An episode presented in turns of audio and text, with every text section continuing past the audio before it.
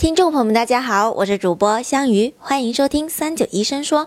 这期听众智树说自己有高血压，平常听人说要少吃盐，那么日常饮食具体要怎么做呢？这一期呀，我们咨询了广东药科大学附属第一医院心血管内科主任医师曾志环。下面让我们来听听曾医生的建议。按照我们中国国内的流行病调查，我们国家目前高血压的人群已经达到三个亿。所以是个非常庞大的这个人群，所以对高血压的管理，WHO 也就是世界卫生组织已经明确提出，要求高血压的病人每天的食盐的总量不超过六克，也就这个量是非常小的。所以说提出来高血压的病人要少吃盐，这个是对的。但是大家千万要知道，不仅仅是单纯我们日常炒菜少放盐就是少吃盐了。第一个呢，就是我们大家都熟悉的。我们日常当中都知道的，也就是说，这些东西可能是含盐比较多的，大家比较熟知的，比如说第一大类的咸菜，是吧？包括腌制的各种咸菜、腐乳等等这一类的，大家都可能知道这一类，哎，要少吃。那这里面确实含盐是比较高的，对不对？那第二个的话呢，是腌制的那些肉制品啊，比如说这个火腿肠啊、香肠啊等等，那这些里面是含盐的，是吧？还有呢，第三类的话呢，是卤制的。这些食品，比如说卤鸡翅啊，像薯条啊，大家经常去吃的，那这类呢也是含盐量是比较多的。这些呢就大家都熟知。那我是有高血压人群，我可能去吃这东西的时候，我就尽量少吃的。但是有另外一大类，是我们平时可能不知不觉当中以为它没什么盐，但是吃了以后里边含有大量的氯化钠，或者是含有钠盐在里头的。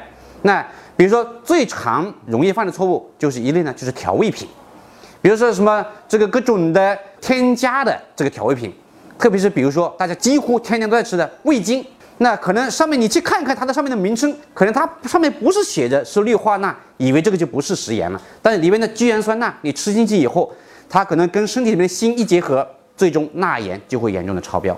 所以说这一类的，包括我们平时蘸的各种酱料、甜面酱等等。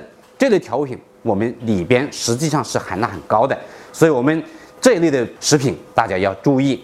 大家吃甜品的时候没有觉得有咸味，对不对？那为什么呢？因为这里边的甜品，包括大家吃的蛋糕等等，里边的大量的是盐呢，被我们的甜味剂所掩盖掉了，就以为我们没有吃盐，实际上里边是含有氯化钠的。在制作的过程当中，甚至它会在上面涂有一层氯化钠。所以说这个一定要注意的哈。那含有隐性的含盐的呃一个食物的话呢，我们比如说是去到超市也好，或是说买了速食的一些食品，包括方便面等等快餐，这里边的调味包几乎都是含有氯化钠的，所以你。在加添加调味包的时候，你可能吃多了，你不知不觉当中，你已经吃了很多的氯化钠进去的。我们容易犯的错误就是什么呢？高血压的人群也好，老年人也好，我们往往都会吃一点点坚果，说为了预防这个衰老。但是谁不知坚果在炒制的过程当中，也大部分都使用了钠盐。不管你是瓜子也好，还是什么这个其他的坚果好，都含有大量的钠盐。所以呢，这个些隐性的食盐，我们一定要把它计入吃的六克的钠盐里面去计算。那六克这个钠盐有多少呢？其实最简单的办法，如果大家有控盐勺，那一勺就是六克，也就是说，那六克是你一天的这个量。那如果没有控盐勺，我怎么来评估啊？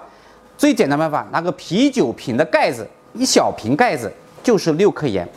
那如果我再还不知道，如果我是三口之家，你一个月的食盐量大概是一袋，也就是说五百克，你一个月差不多吃完食盐，平均下来一个人差不多就是六克盐。